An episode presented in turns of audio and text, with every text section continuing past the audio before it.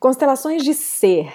Sim, nós voltamos nesse podcast depois de uma pausa de reflexões e de reverberações do estado inicial do que esse podcast representa, te contar sobre as constelações do método cardinal e igualmente seguir por novos caminhos editoriais. Dessa vez eu quero te contar sobre isso aqui. Bert é amor, cardinal é alegria, por uma terapia de afetos.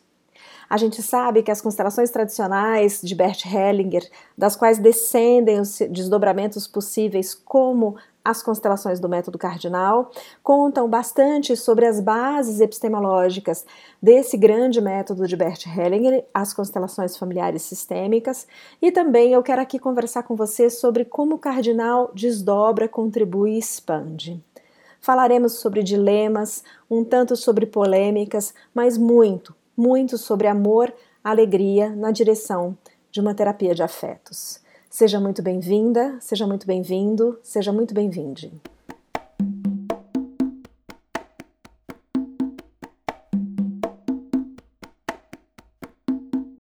Constelações de ser.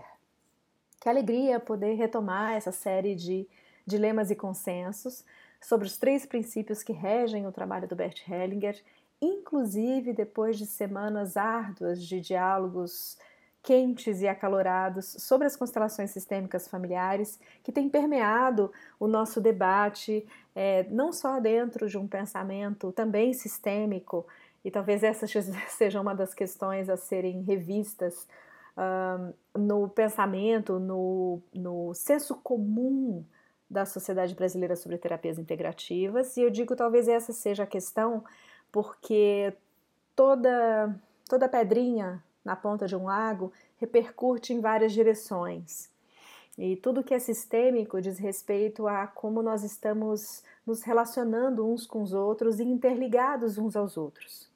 Então, muito brevemente falando, esse episódio não é para se ater sobre isso, mas tem tudo a ver com esse princípio do equilíbrio, por isso dissertarei um tiquinho sobre isso aqui nesse episódio.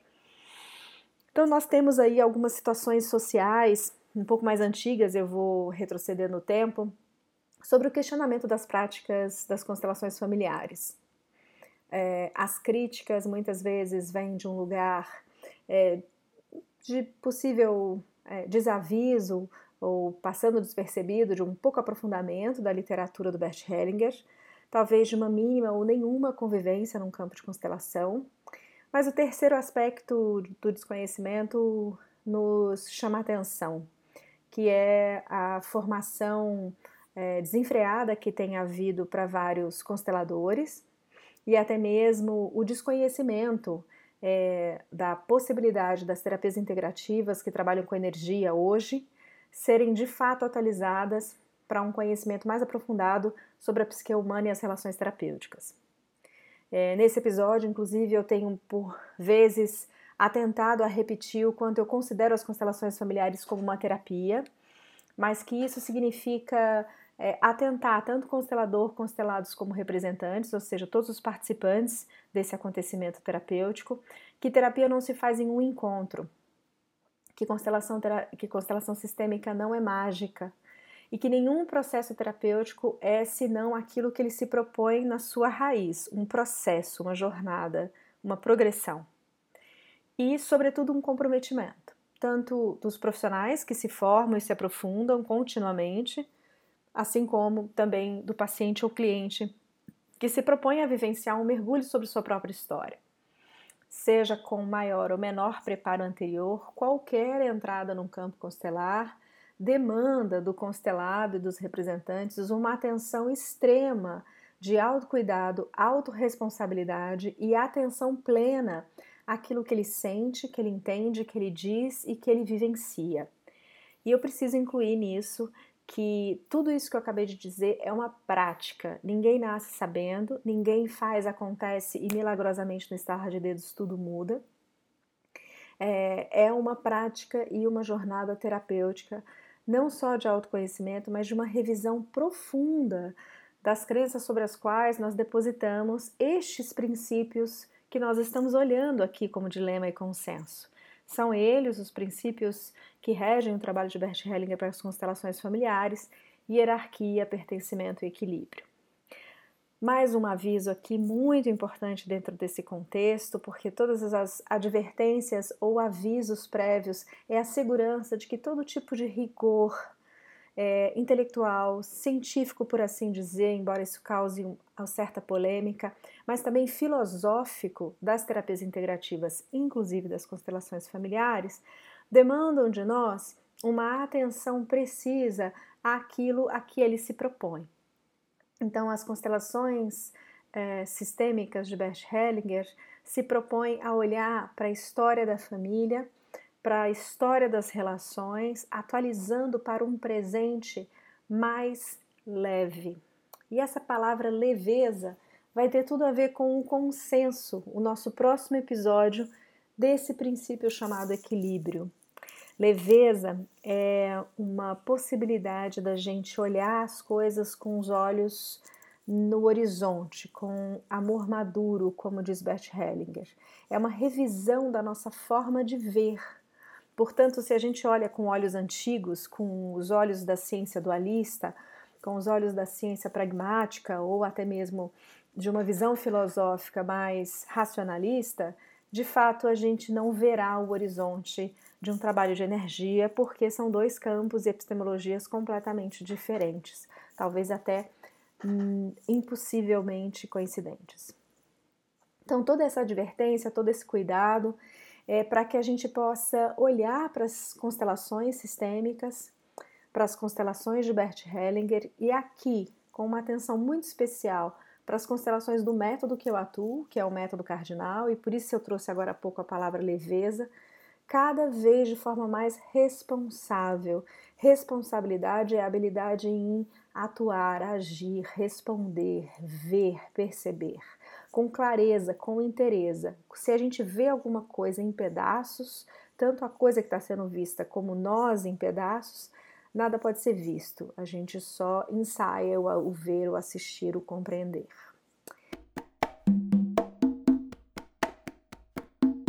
Então, dada todo esse contexto sociopolítico que para mim é ético e é muito importante ser relocalizado, a gente vai falar de como isso realmente sincroniza e coincide com o dilema do equilíbrio, que é sobre o qual esse episódio se dedica.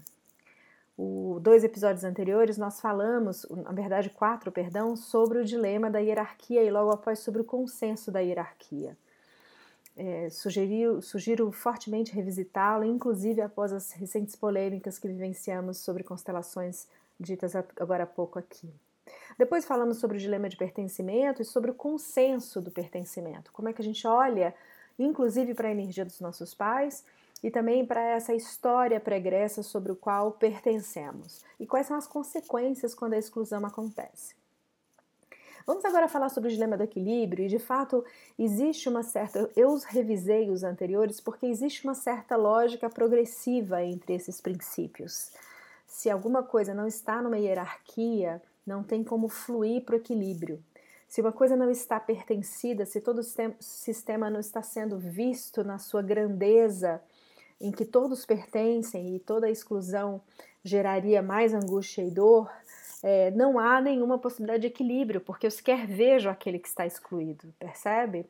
Então, o terceiro princípio ele é de certa forma cumulativo. É assim que eu vejo. Isso não necessariamente está assim na literatura, nem tampouco é, nas conduções e formações. Aqui é uma digressão que eu, Nirvana, faço, é, considerando um pouco tudo que a gente percebe e aprende dessas fontes sobre as quais as constelações se balizam. O equilíbrio, para Bert Hellinger, é a arte de dar e receber. É a possibilidade de que esse movimento das nossas relações se dê de fato de uma maneira aonde o balanço e a dinâmica seja saudável. Porque sim, há dinâmicas de dar e receber que parecem estar no equilíbrio porque estão habituadas, congeladas, estagnadas, onde um dá muito e o outro recebe pouco. Ou o que dá, dá por algum motivo e algum benefício secundário da sua própria psique, seja uma espécie de arrogância, ou seja uma espécie de superioridade, olha lá o, o, o, o, princípio da hierarquia gritando, né? E o que recebe deste que dá muito é, sente uma espécie de culpa também, secundária ou até mesmo evidente, que o trava naquela relação, o priva até mesmo de uma fluidez é, e de uma saúde dessa relação. Então, é, o equilíbrio ele, ele não é moral. É, muitos equilíbrios se fazem sem que eles sejam desejados ou saudáveis. É, não porque as pessoas estejam em equilíbrio propriamente dito, mas porque algo se estagna. Alguém dá muito, alguém recebe pouco, parece normal, assim fica. E são essas torções que aparecem num campo de constelação que é importante serem revistas, porque muito do nosso olhar viciado para aquela relação, para aquele problema, tem como origem é, um entendimento distorcido sobre dar e receber. No livro As Três Ordens da Ajuda, é, ou desculpa, não são três, viciada nos três princípios aqui ditos, falei a, o número três. No livro As Ordens da Ajuda, de Bert Hellinger, ele fala inclusive sobre como o terapeuta precisa revisar o seu lugar no mundo é, sobre essa concepção de um certo tipo de ajuda, né? A assistência, o acompanhamento, a facilitação, a potência do olhar, do encontro e da intervenção terapêutica, se baseada na ajuda, quais desvios possíveis podem acontecer? De, veja que eu falei possíveis, né? E, ao mesmo tempo, qual é o lugar da ajuda? Qual é o lugar da assistência, da facilitação? E do olhar atento para com o processo, por exemplo, terapêutico. Ele fala de modo geral ajuda, mas aqui cabe a nós refletirmos e tomarmos para si como o equilíbrio pode acontecer, inclusive quando a gente ajuda. Então, para você que está escutando, como o equilíbrio acontece quando você é ajudado, quando você recebe.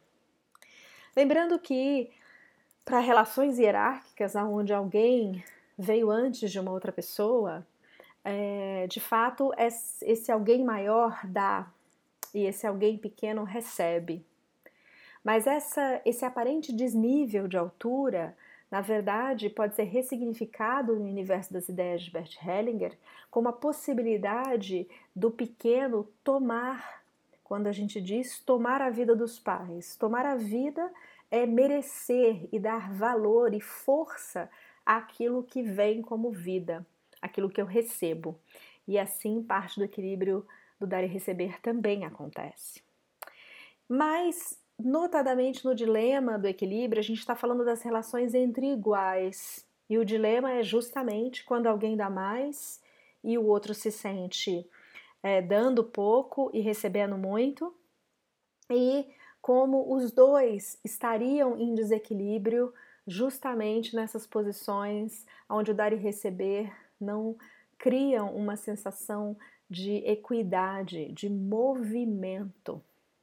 O dilema, como eu já antecipei agora há pouco, vem muito no lugar de não saber o seu próprio lugar, não saber a sua própria altura quando a relação é entre dois iguais. Relação entre dois iguais para Bert Hellinger é casal, é sócio, é irmãos, embora nos irmãos haja um detalhe da literatura que é a precedência, então irmão mais velho, irmão mais novo. Então, toda essa percepção de como as nossas relações entre iguais, entre tamanhos iguais, se estabelecem, pode ou não gerar angústia, dor, depressão, ansiedade, confusão, perda, falência, escassez, quando não observadas na sua saúde do dar e receber.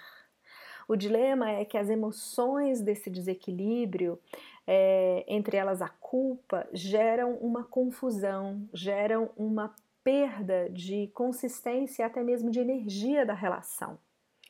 A pessoa de fato que está ou dando muito ou recebendo pouco, parece sair do seu lugar de força. A gente assiste isso na própria constelação. Quando a pessoa está fora do seu lugar, ela tem a necessidade de atender a uma emoção invisível, por assim dizer. Por exemplo, a culpa. A pessoa já me deu tanto, então eu preciso deixar de ser eu mesma para fazer o que ela quer. É, e isso é uma distorção da relação entre iguais.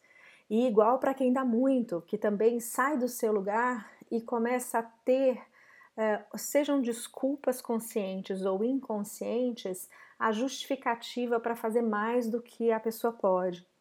Isso gera sim desgaste, é uma espécie de ruptura do seu próprio limite e atrapalha o fluxo é, de um amor maduro, como eu disse agora há pouco, de um olhar do horizonte que olha entre iguais é, a percepção daquilo que flui entre nós, ou seja, sejam quais forem os recursos, afetos ou recursos até mesmo mais materiais, como o equilíbrio acontece.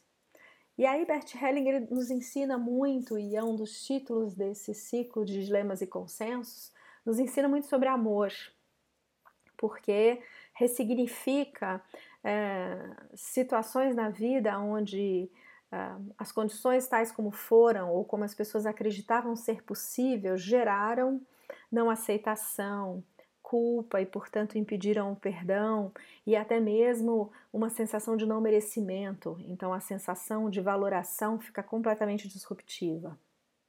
É nesse contexto que o desequilíbrio e o dilema do próprio equilíbrio acontecem de forma muito determinante na forma com a qual a pessoa enxerga sucesso, poder, amor e sabedoria, que no método cardinal, inspirado pela espiritualidade contemporânea, é chamada chama trina.